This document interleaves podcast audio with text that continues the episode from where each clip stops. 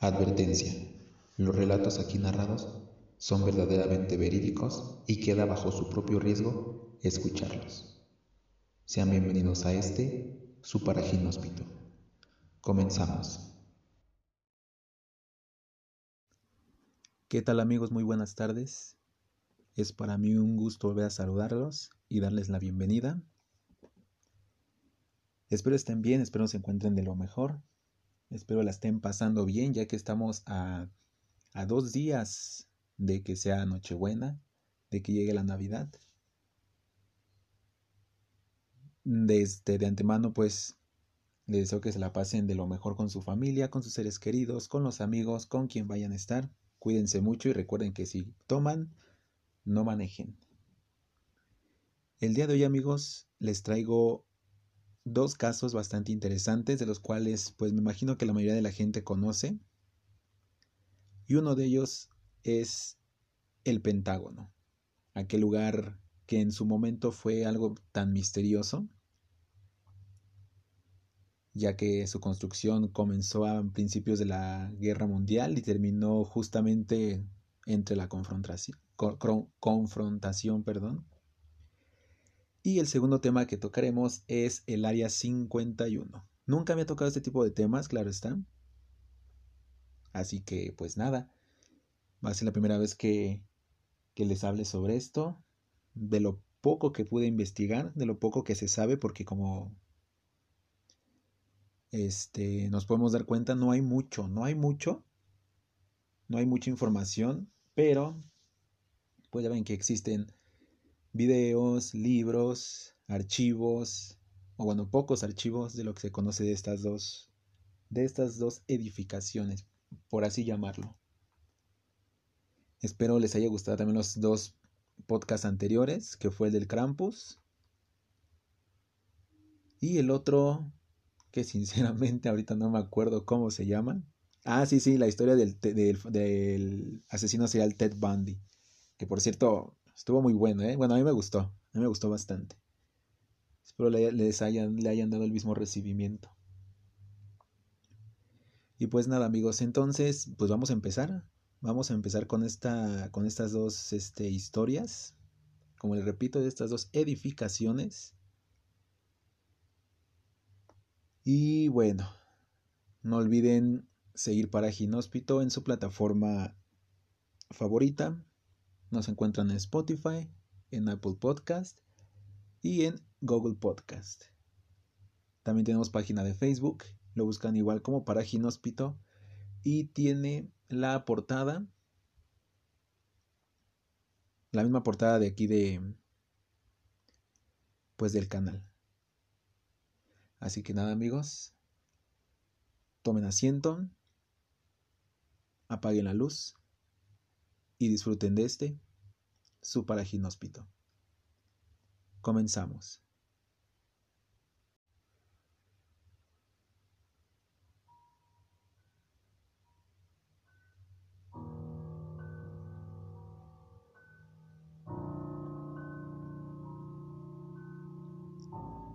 Los oscuros secretos del Pentágono. La historia de los documentos que revelaban las mentiras de Estados Unidos sobre la guerra de Vietnam. Junio de 1971.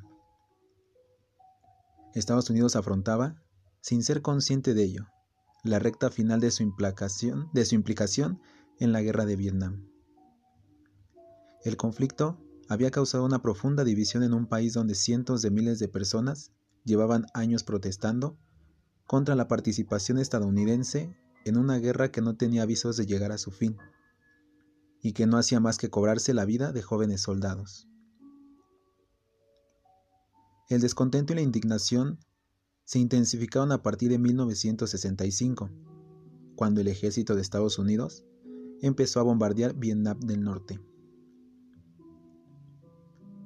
El número de víctimas aumentaba cada día, los costos de la guerra también ascendían y los ciudadanos comenzaban a poner en duda las justificaciones del gobierno para seguir envueltos en una guerra tan lejana. Las marchas antibélicas contaron a partir de 1969 con un participante inesperado, Daniel Ellsberg, analista militar estadounidense que conocía desde dentro los detalles de la guerra. La frustración de Ellsberg creció de tal forma que tomó una decisión que marcaría su vida. Copió miles y miles de documentos secretos que terminaron por salir a la luz y que se conocen como los papeles del Pentágono. Ellsberg era una de las pocas personas que tenía acceso a un estudio que, con el título Relaciones Estados Unidos-Vietnam 1945-1967, estudio preparado por el Departamento de Defensa, detallaba la historia de la implicación política militar de Estados Unidos en Vietnam durante esos años. Lo encargó el entonces secretario de Defensa Robert McNamara, con el objetivo de escribir una historia enciclopédica de la guerra de Vietnam. El trabajo final consistió en 3.000 páginas de análisis histórico y 4.000 páginas de documentos originales del gobierno repartidos en 47 volúmenes y clasificados como material sensible top secret. Se hicieron 15 copias. Básicamente, los documentos exponían cómo los gobiernos de los presidentes Dwight Eisenhower, John Kennedy y Lyndon Johnson extendieron el alcance de sus maniobras en Vietnam sin informar a la ciudadanía. Las Fuerzas Armadas de Estados Unidos se involucraron en bombardeos sobre los vecinos Camboya y Laos, redadas costeras en el norte del país y ataques de la Marina. Según Ellsberg, los documentos demostraban el comportamiento inconstitucional de una serie de presidentes, la violación de su juramento y la violación del juramento de todos los subordinados. Los papeles del Pentágono reflejaban, además, que el motivo de Estados Unidos para implicarse en esta guerra no fue, no fue tanto un impulso humanitario hacia Vietnam Sur, sino la utilización del conflicto para contener el poder e influencia de China. Tras convertirse en opositor a la guerra, Ellsberg y su colega Anthony Russell fotocopiaron el estudio en octubre de 1969 con la intención de publicarlo. El hijo de Ellsberg, Robert, le contó a la prensa que él y su hermana, que apenas eran adolescentes, ayudaron a su padre con las miles de copias y recortando las palabras top secret de los documentos. La intención inicial de Ellsberg era hacerle llegar a los papeles a legisladores y miembros del gobierno para poner fin a lo que consideraba una guerra errónea pero ante la indiferencia de los políticos decidió acudir a la empresa. Ellsberg se acercó al reportero de The New York Times, Neil Sheehan, y le dio 43 volúmenes en marzo de 1971. Después de asesorarse legalmente, el diario comenzó a publicar fragmentos de los documentos el 13 de junio de 1971, con un fuerte impacto. Pese a no ser señalado directamente por los documentos, el gobierno de Nixon acusó a Ellsberg y Russo de quebrar la ley de espionaje de 1917. Además, el fiscal general John Mitchell obtuvo una orden judicial que forzó a The New York Times a detener la publicación después de tres artículos.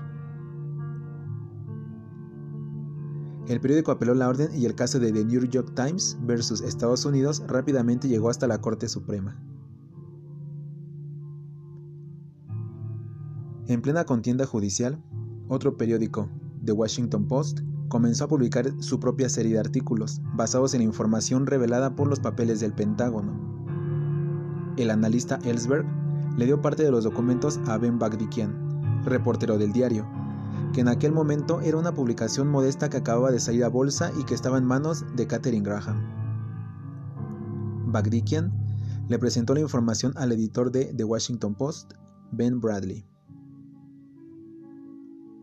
En total eran 7.000 páginas, aunque nosotros solo teníamos 4.000, relató el propio Bradley en una entrevista con la radio pública estadounidense NPR en 1995.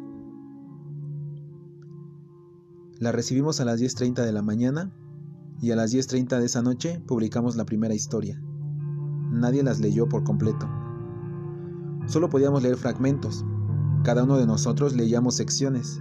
Entonces, durante unas ocho horas leímos y después tuvimos una reunión editorial y decidimos qué podíamos publicar. Ese mismo día, el fiscal general adjunto de Estados Unidos, William Rehnquist, surgió al periódico que detuviera la publicación. En ese punto jugó un papel clave la dueña del diario, Kay Graham, que había quedado al frente de The Washington Post, tras el suicidio de su esposo, Philip. Ante la posible acusación de desacato, Graham tuvo que decidir entre retroceder y salvaguardar la seguridad del periódico o publicar y luchar por la libertad de la prensa.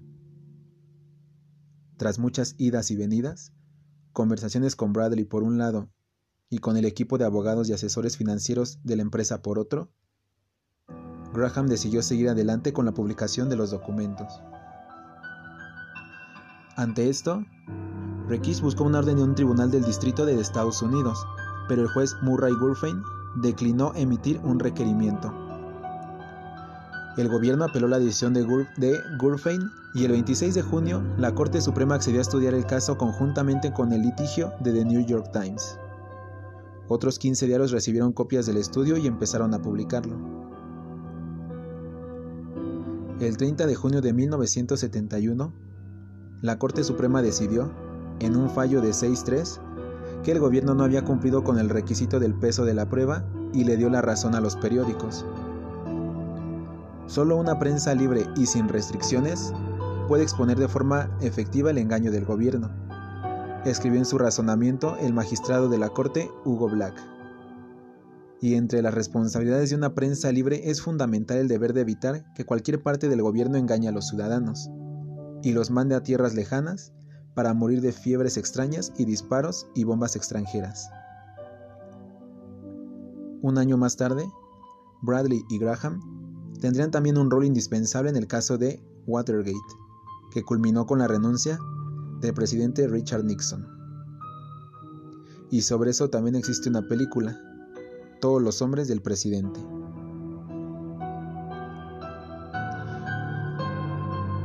Ok, pues como pueden podemos pueden escuchar no hay tanta tanta información sobre el Pentágono más que es lo que se sabe que sinceramente fue un caso que duró muy pocos años pero fue fue muy contundente. Ahora hablaremos del área 51 de las historias y mitos de uno de los lugares más misteriosos de la Tierra. El secretismo alrededor de la base militar del Área 51 ha fomentado durante décadas la búsqueda de explicaciones a los fenómenos que allí ocurrían, y las historias más impactantes terminaron por vencer a las opciones más razonables. Basta con cerrar una puerta y poner un cartel de prohibido el paso, para que la mayoría de personas sientan un mínimo de curiosidad por lo que se esconde al otro lado. Si además les cuentas historias sobre experimentos alienígenas y proyectos secretos del gobierno, ya tienes la base para crear un gran mito o una nueva teoría de la conspiración. El aspecto prohibido del Área 51 es lo que hace que la gente quiera saber qué hay allí, ha explicado Peter Merlin, historiador experto en los misterios de esta base militar. Además de la verja metálica y los carteles indicando la prohibición de acceso, el recinto está vigilado por un amplio sistema de cámaras que controlan hasta el más mínimo movimiento en la zona. Allí, en medio del desierto de Nevada, y a pocos kilómetros de un pequeño pueblo llamado Rachel, que ha acabado conociéndose como la capital mundial de los ovnis, el gobierno de los Estados Unidos decidió instalar una base secreta y no dar ninguna explicación en décadas de lo que allí dentro sucedía, avivando aún más cualquier mito, teoría o misterio. Las sospechas y teorías sobre ovnis o aliens que han rodeado este lugar durante tantos años son de lo más variado. Habitantes de la zona, así como pilotos de aviones comerciales, aseguraban haber visto objetos volando que no se parecían en absoluto a un avión de aquella época. Y no había registros aéreos ni explicación gubernamental que arrojara luz sobre esos sucesos. Así creció el mito.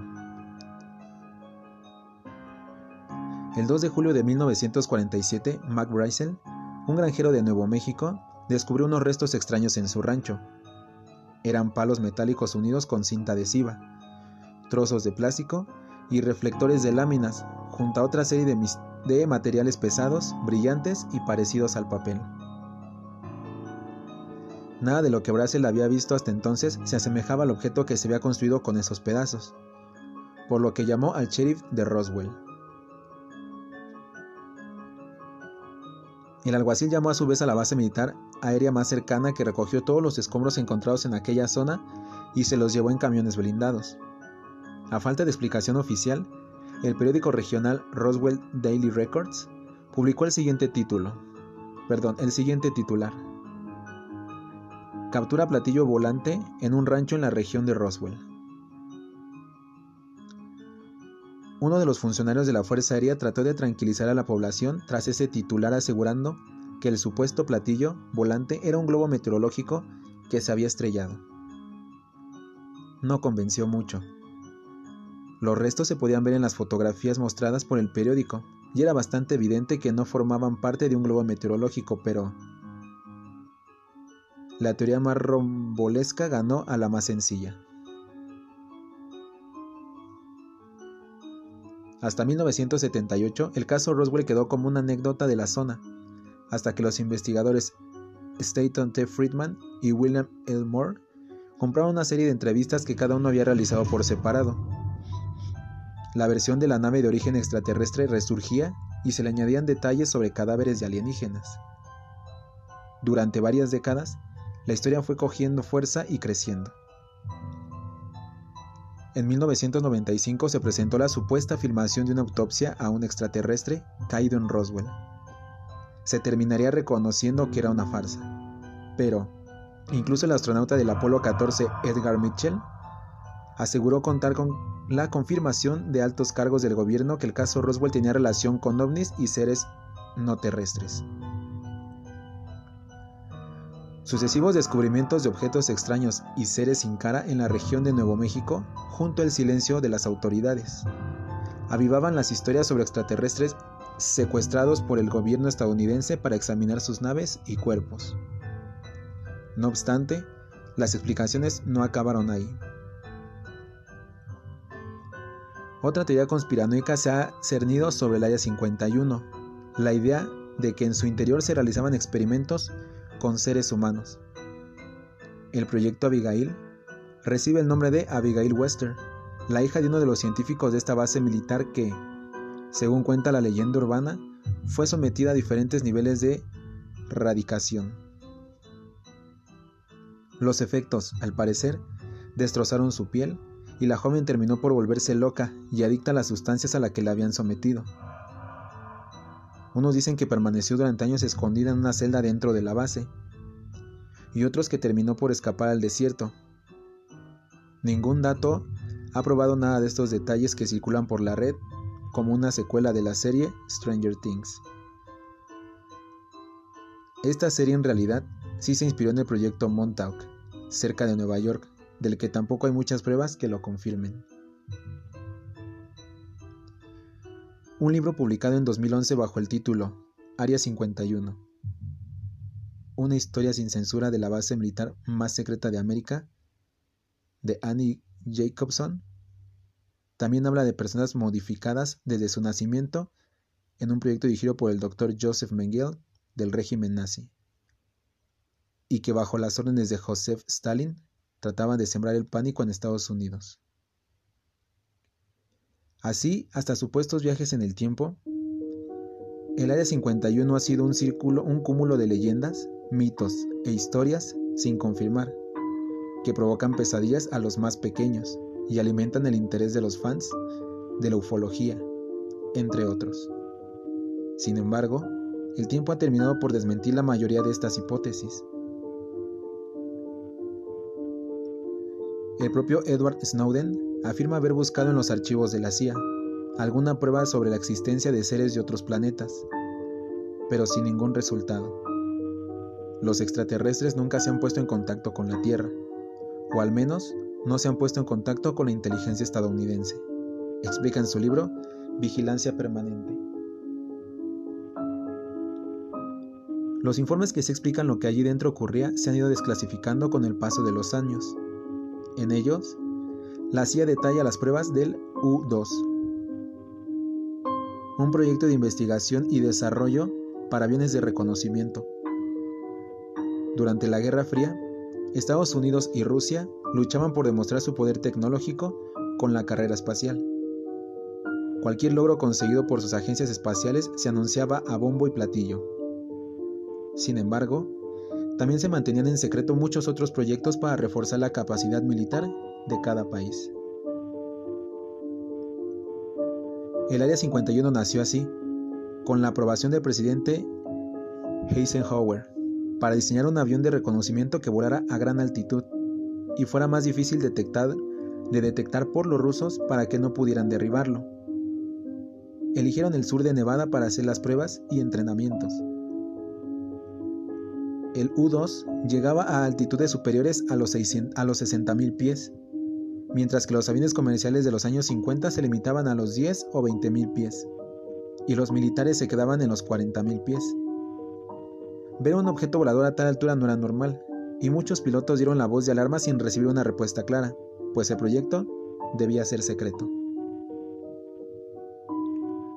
El U-2 se convirtió en un ovni, que no olvidemos que se trata de las siglas objeto volador no identificado. Nada de marcianos. Los A-12 aviones, F-117A y Tacit Blue, entre otros, han sido desarrollados y probados en el desierto de Nevada. También se sabe que la NASA realiza pruebas de esta base junto a la Fuerza Aérea en proyectos como el del X-24B, diseños de vehículos aéreos no propulsados. Que fueran capaces de regresar a la atmósfera desde el espacio y aterrizar en una pista tradicional, trabajo que luego repercutiría en los futuros transbordadores espaciales. Aunque hubo otros documentos que se desclasificaron antes, en 1998, hasta el 2013 la mayoría de esta información había permanecido en secreto. Son los documentos de ese año los que por primera vez mencionan claramente y en repetidas ocasiones el Área 51, Groom Lake e incluso se añade un mapa en la zona de todas formas. Lo que allí sucede vuelve a ser un misterio y el gobierno prefiere no dar detalles de los proyectos en los que trabajan los más de, los más de mil empleados. Se especula con tecnología para una guerra informática, nuevos aviones más sigilosos y armas avanzadas. Realidad o no, la historia de los aliens ha convertido en un parque de atracciones una zona que de otra forma tendría mucho menos interés. En 1996, el estado de Nevada renombró la Ruta 375 como la carretera extraterrestre. Los pocos hoteles que hay allí están ambientados con temática alienígena como el Alien Cat House, un burdel. Por supuesto, no se recomienda acercarse mucho a la valla de seguridad, pero hay webs donde conseguir consejos para hacer una pequeña excursión por la zona. La mejor prueba del furor que sigue habiendo con esta base militar fue Storm Area 51, cuando más de un millón de personas se apuntaron para asaltar la base y descubrir el interior. La, convocatoria terminó siendo una fiesta de ufólogos y fans del, del mito, polo alrededores y sirvió para pasar un buen rato en redes sociales, pero los días previos las autoridades advirtieron sobre las consecuencias que puede haber si alguien trata de entrar por la fuerza. Ha constado muchos años que se revelará información sobre suficiente, suficiente para demostrar que dentro de esta base militar no hay seres extraños. No obstante, los documentos desclasificados y las explicaciones gubernamentales no han conseguido eliminar ese aura de misterio que envuelve a la historia del Área 51.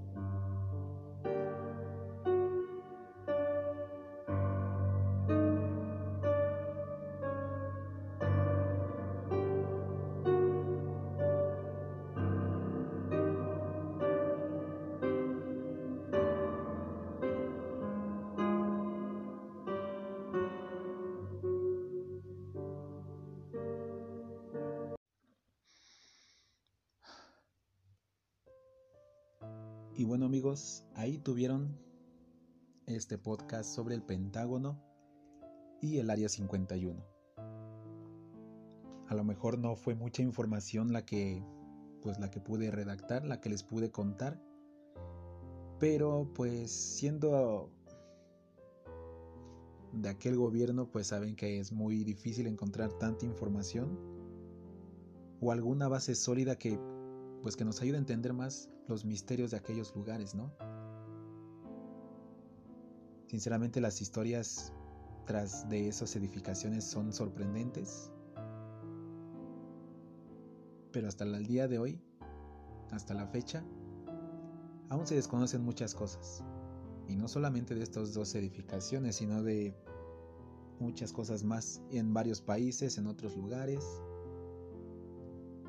Y pues así. Y bueno, no nos vamos a ir sin antes dejarles pues la reflexión del día de hoy. Es momento de dejar lo malo atrás momento de, desintoxicar el corazón, de sanar nuestra alma, de buscar solo lo que nos traiga calma. Es momento de no pasar página, sino de cambiar de libro y cuaderno, para empezar a leer y escribir algo nuevo. Es momento de armarnos más, de emprender diferentes rumbos, de mover barreras de descubrir otros mundos, de saltar todos los muros. Es momento de abrir ojos, de exhalar el pasado, de respirar el presente y de inhalar el futuro. Hoy es momento de expulsar los ayeres para poder comenzar un mejor mañana. Así que bueno amigos, Ahí tuvieron la reflexión del día de hoy, espero les haya gustado. Muchas gracias por haberme acompañado en este nuevo capítulo. Pues en estos últimos días subiré un, poco más antes de que termine el año. Bueno amigos, pues yo me despido. Muchas gracias por haber estado por acá. Ya saben, me ayudan compartiendo, recomendando, y si formo parte de en algún momento de su día, ya, ya sea que estén trabajando, estudiando, eh, arreglando la casa, la oficina, con amistades. Gracias por elegir